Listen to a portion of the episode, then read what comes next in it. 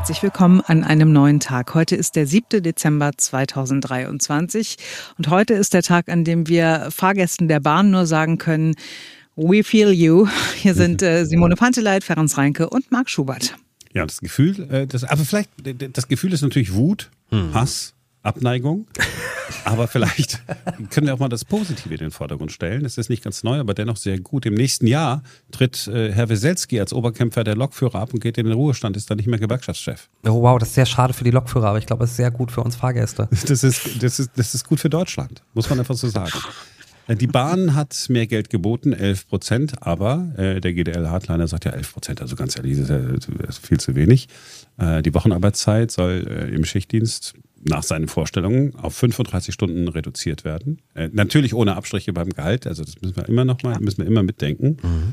Und ich verstehe es nicht. Also ich kann verstehen, dass jemand wenig arbeiten will und möglichst viel Geld verdienen will. Das ist, glaube ich, ein Menschheitsbedürfnis. Ja, don't do anything und krieg alles. Würde ich ja auch machen. Ja, mhm. hier, pass mal auf, Marc, du musst, äh, pass mal auf, du machst einfach gar keinen Frühdienst mehr. Simone, du brauchst auch nicht mehr zu kommen, kriegst aber dasselbe Geld. Wenn du alle sagst, ah, was ist denn los mit Ach doch, ja, klingt nach einem Deal. Alle reden vom Fachkräftemangel und äh, da soll es idealerweise nach der Vorstellung der GDL oder diesem Oberguru äh, der GDL äh, dann noch eine Vier-Tage-Woche geben, wo, wo dann man dann noch zusätzlich Leute einstellen muss, man, damit man den Betrieb aufrecht äh, erhalten kann. Ich weiß nicht, in welcher Welt dieser Freak lebt. Ja, aber er ist ganz gnädig gewesen. Gestern Abend hat der MDR aktuell ein Interview gegeben und da hat er versprochen, der Bahnstreik, der heute Abend beginnt, 22 Uhr und bis morgen 22 Uhr dauert, das war der letzte in diesem Jahr. Wir werden äh, jetzt diese Streikaktion durchführen und es ist für dieses Jahr die letzte. Anschließend kommt die Urabstimmung, die Auszählung am 19. Dezember und es wird äh, keine Arbeitskampfaktion mehr geben. Auch in der ersten Januarwoche nicht. Bis zum 7. Januar ist an der Stelle äh, ein Stück weit kein Arbeitskampf zu befürchten. König Weselski hat gesprochen. Gut, aber als Mitarbeiter bei der Bahn würde man jetzt natürlich sagen, ey, das ist doch toll. Ist doch toll, dass wir so einen haben, der sich so einsetzt für uns, wie der Wieselski. Das ist doch großartig. Also wer möchte nicht so einen Gewerkschaftschef haben? Ja, man kann das aber auch anders sehen. Also welcher Fahrgast soll Verständnis für solche Luxusforderungen haben? Denn äh, also als Fahrgast bist du es ja, der, der das alles bezahlt. Ja? Also Gehaltserhöhungen und Arbeitszeitverkürzung bei vollem äh, äh, Lohnausgleich. Und wenn es die Arbeitszeitverkürzung dann wirklich geben würde, wäre das Image wahrscheinlich der Bahnmitarbeiter völlig dahin. Ja, also die stehen ja häufig schon zu Unrecht am Pranger, müssen alles ausbaden, was, was bei der Bahn schief läuft. Und ich sage nicht, dass die äh, Schuld an dem ganzen Bahndebakel sind, an kaputten Gleisen, an nicht funktionierenden Zügen. Aber das Image ist doch dann, wenn ich dann in die Bahn steige und sage, ach, okay, äh, hast deinen ganzen Tag gearbeitet, ähm, vielleicht einen stressigen äh, Job gehabt, muss von A nach B fahren, jeden Tag, bist du eine Stunde unterwegs, noch eine Stunde unterwegs, dies, das, das. Hast vielleicht eine 40-Stunden-Woche oder hast Überstunden gemacht, 42 Stunden, dann ist dann jemand 35, äh, mit einer 35-Stunden-Woche und mit ein bisschen Pech hat der noch schlechte Laune und behandelt dich schlecht. Ich kann, ich kann nur für mich sagen, ich, ich meine das so. Ich war auch mal in einer Gewerkschaft, bin aber dann ausgetreten, weil mir die äh, Forderungen äh, zu Panne waren. Ähm, ich würde jetzt in die andere Gewerkschaft gehen. Es gibt noch die EVG. Weil das ist einfach, das ist einfach nur unangenehm. Was sind das für Zeiten? Also es ist doch, ich meine, ne. Also Streikrecht ist doch gut. Streikrecht ist doch gut. Das ist doch, das ist doch eine Errungenschaft. Und es ist doch gut, dass, äh, dass es darum geht, dass Menschen äh, nicht ausgebeutet werden können. Aber irgendwo muss Schluss sein. Aber ich weiß nicht, ob das, ob, ob der Weselski nicht gerade auch so einen so Zeitgeist trifft irgendwie so. Ne? Also dass, dass Menschen immer, ich sag mal so, immer, immer egoistischer werden, immer mehr auf sich gucken, immer mehr sagen, äh, aber jetzt muss es mal um mich gehen, um meine Rechte. Ne? Ich komme jetzt mal dran und so und dass die dann halt sagen, es mir doch scheißegal, was das für Auswirkungen hat oder wie andere Leute mich finden. Hauptsache mir geht's gut. Und von daher glaube ich nicht, dass es jetzt den großen Wechsel zur anderen Gewerkschaft geben wird, sondern mhm. ich glaube eher, dass der viel Applaus von seinen Leuten kriegt. Ja, natürlich. Und äh, ne, Urabstimmung, wir wissen natürlich, wie es ausgeht. Ja, so. Also gut, wenn man Menschen fragt, willst du mehr Geld und weniger arbeiten, was sollen die denn sagen? Sollen die sagen nein? So, aber es ist, es, ist, es ist am Ende des Tages verantwortungslos. Aber vormerken, äh, September äh, nächsten Jahres, Weselski geht. Wir wissen nicht, wer kommt. Aber es könnte heißen weniger Streiks. Was das auch dauerhaft bedeutet, ist natürlich äh, folgendes. Jetzt sind wir in Deutschland nicht, äh, nicht ganz so weit, aber dann gucken wir dann wahrscheinlich dann nach China. Dann wird automatisiertes Fahren nämlich äh, die, die Zukunft sein. Haben wir die Katze gehört? Ja. Ja. Macht nichts. Wir müssen aufhören, dass ich mich über, über Weselski aufrege. Lass uns zu den anderen Aufregern in dieser Woche kommen. Ja, die bespricht jetzt Heinz Buschkowski. Äh, bei unserem ersten Aufreger heute ging es ums Geld. Immer donnerstags ist ja Heinz Buschkowski bei uns, äh, Neuköllns Ex-Bürgermeister und äh, klamüsert eben die Aufreger der Woche auseinander. Diesmal ging es unter anderem um die Hauptstadtzulage, die Beamte hier bei uns in der Stadt seit 2020 bekommen.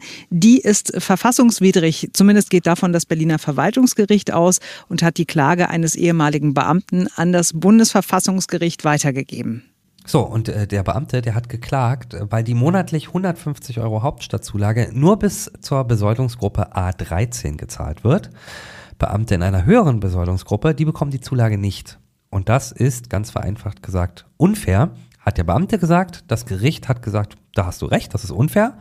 Und äh, Heinz Buschkowski, der hätte auch so entschieden. Na, ich bin noch ein genauso schlauer Kopf wie der Richter, oder? okay, und warum hätten Sie so entschieden? Naja, weil doch alle in der Hauptstadt arbeiten und dann müssen auch alle eine Zulage kriegen. Und dazu differenzieren, für den ist das Leben hier billiger in Berlin als für den, der in einer Besoldungsgruppe höher bezahlt wird.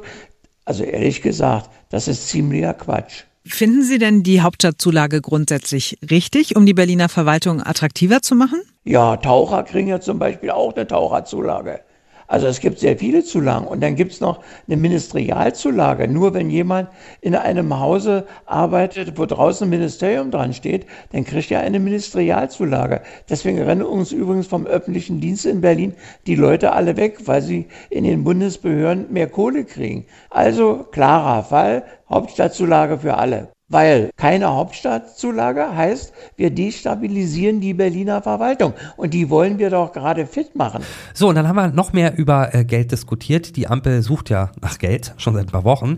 Die FDP und die CDU, die wollen ran ans Bürgergeld. Die SPD natürlich nicht, die Grünen auch nicht. Also man kann ja nicht heute sagen, du kriegst 12 Prozent mehr und morgen sage ich, du kriegst gar nichts mehr. Andererseits ist es so, wenn 60 Milliarden fehlen, kann ich nicht gleichzeitig 12 Prozent Geschenke verteilen. Das ist genauso unlogisch. Dass die sich da in der Bundesregierung zanken, ist mir völlig klar. Mhm. Äh, weil jeder hat eigentlich ein bisschen recht. Geschenke verteilen ist Käsekuchen und äh, bei den Ärmsten anfangen zu sparen, wenn man sparen muss, ist genauso Quatsch.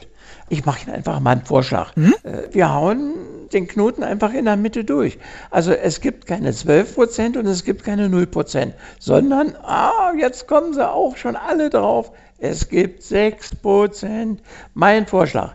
Na, das ist doch genial. Also jetzt wissen Sie, dass es ein großer Irrtum der Geschichte ist, dass nicht Herr Buschkowski Bundeskanzler ist. Im Podcast BTO, das passt ganz gut, hat der Ökonom Dr. Daniel Stelter am vorvergangenen Sonntag mal ein paar Zahlen zusammengetragen, ne, was die Sozialhilfe, wie wir früher gesagt haben, angeht. Das ging äh, da in seinem Podcast generell um äh, die, die Frage, was bedeutet Unterstützung des Staates denn ganz konkret? Lohnt es sich zu arbeiten oder lohnt es sich eher weniger zu arbeiten? Und hat ein äh, ganz cooles äh, ähm, Beispiel äh, rausgesucht. Der wissenschaftliche Beirat beim Bundesfinanzministerium hat nämlich mal berechnet, welche Folgen das Bürgergeld hat. Also, wer Bürgergeld zum ersten Mal beantragt, bei dem übernimmt der Staat im ersten Jahr die Kosten für die Wohnung, egal wie groß oder wie teuer die ist. Äh, vorhandenes Vermögen muss erst angetastet werden, wenn bei einer Familie mit zwei Kindern 95.000 Euro erreicht sind, also ziemlich großzügig. Und äh, dann äh, hat Dr. Daniel Stelter vorgerechnet, Beispiel, eine Familie mit zwei Kindern in München, das Beispiel ist jetzt München, weil es da relativ teuer ist, der Alleinverdiener verdient monatlich 4.000 Euro brutto, er hat dann Anspruch auf Wohngeld und Kinderzuschlag.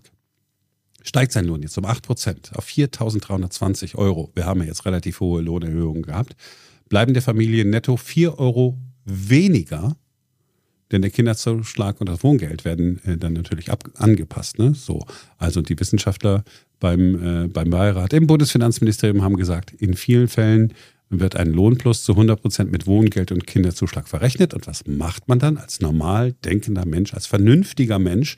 Dann sagt man, hey, kann ich nicht meine Wochenarbeitszeit äh, reduzieren? Ich verzichte ein bisschen auf Geld Und ähm, also Geld, das ich von meinem Arbeitgeber bekomme und habe am Ende des Tages netto aber mehr. Und mehr Tagesfreizeit. Ja, on top of everything, ja.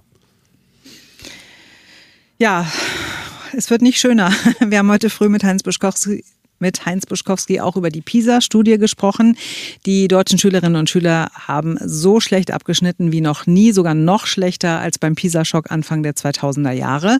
Untersucht wurden Kompetenzen von 15-Jährigen in Lesen, Mathematik, Naturwissenschaften. Jeder Dritte hat in mindestens einem der Felder nur sehr geringe Kompetenzen. In Mathe ist fast jeder Dritte besonders leicht, leistungsschwach. Im Lesen und Naturwissenschaften circa jeder Vierte. Wow. Es gab gleich einige, die haben gesagt, naja, klar, das liegt ja natürlich an Corona. Nein, das sind alles Scheinbegründungen, die mit der Sache selbst nichts zu tun haben. Die Wahrheit ist eine ganz einfache und eine ganz andere. Unser Schulsystem ist völlig veraltet und hat versagt. Es ist Käsekuchen. Wir brauchen andere Schulen. Okay, welche Schulen brauchen wir? Was soll da gelehrt werden? Wir brauchen mal wieder Schulen, in denen das Wort Leistung kein Schimpfwort ist, sondern etwas Erstrebenswertes, wo Kinder stolz darauf sind, dass sie eine zwei in einer Arbeit hatten und keine vier. Da sind wir nämlich gelandet. Wir sind im Moment in einem gesellschaftlichen Status, wo Leistung ein Schimpfwort ist, wo man damit auch nicht mehr Anerkennung kriegt. Solange das bei uns die Prämisse ist, so lange werden wir bei PISA auch immer wieder die rote Laterne tragen. Aber es gibt Hoffnung. In Berlin wollen CDU und SPD Leistungstests einführen fürs Gymnasium. Nicht jeder soll künftig äh, das Abitur hinterhergeschmissen kriegen. Nein, es muss Leistung dahinter stehen. Das ist doch schon mal ein erster Schritt und dann wird es auch wieder nach vorne gehen. So, ein Aufreger jagte den nächsten. Und jetzt regen wir uns ab, schauen ja. auf ein Fest. Das Chanukka-Fest, das heute beginnt. Das Lichterfest Chanukka wird von Juden auf der ganzen Welt jedes Jahr acht Tage lang gefeiert. Gedacht wird dabei an die Befreiung aus griechischer Herrschaft, an die Wiedereinweihung des zweiten Tempels in Jerusalem und an ein Wunder. Und das mag jetzt erstmal ein bisschen trocken und nach Geschichtsunterricht klingen, ist aber eine wirklich spannende Geschichte. Vor über 2000 Jahren konnten jüdische Kämpfer nach über zwei Jahrhunderten Besatzung die griechischen Herrscher besiegen und dabei ihren Tempel zurückerobern. Bevor sie ihn nutzen konnten, um endlich wieder frei ihre Religion auszuüben, mussten sie ihn erst neu weihen. Dazu wollte man den siebenarmigen Leuchter im Tempel anzünden, aber die Griechen hatten das ganze Öl für den Leuchter vernichtet. Nur ein kleiner Krug war noch übrig, die Menge hätte gerade mal für einen Tag gereicht.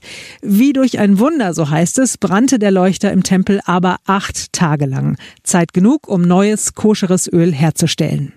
In Erinnerung daran werden morgens in den Synagogen besondere Gebete gesprochen und an den Abenden treffen sich die Familien zu Hause und entzünden immer ein neues Licht an der Chanukia, dem speziellen Chanukka-Leuchter, bis alle Kerzen brennen. Ja, das wird natürlich auch hier bei uns in der Stadt äh, gefeiert äh, und äh, wir sind uns, glaube ich, alle einig, gerade jetzt ist es wichtig. Total. Dass jüdisches Leben bei uns in der Stadt äh, wirklich äh, sichtbar wird. Hm.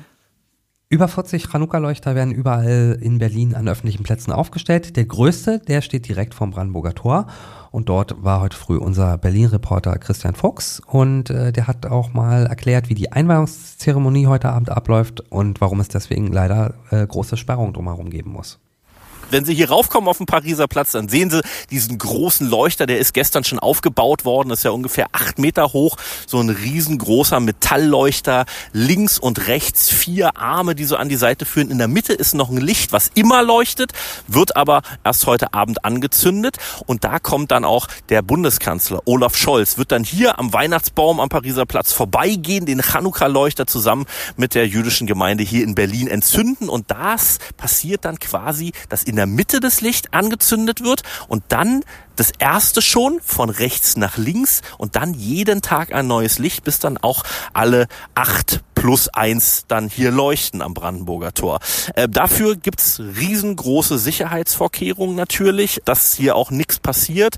Muss leider so sein anscheinend. Deswegen kommen sie hier auf dem Pariser Platz zum Beispiel heute Nachmittag, wenn der Bundeskanzler kommt, hier gar nicht mehr rauf. Ist rundrum auch abgesperrt. Kriegen sie auch schon mit bei den großen Anzeigetafeln, wenn sie in die Stadt reinfahren von der Verkehrsinformationszentrale. Da steht das schon drauf.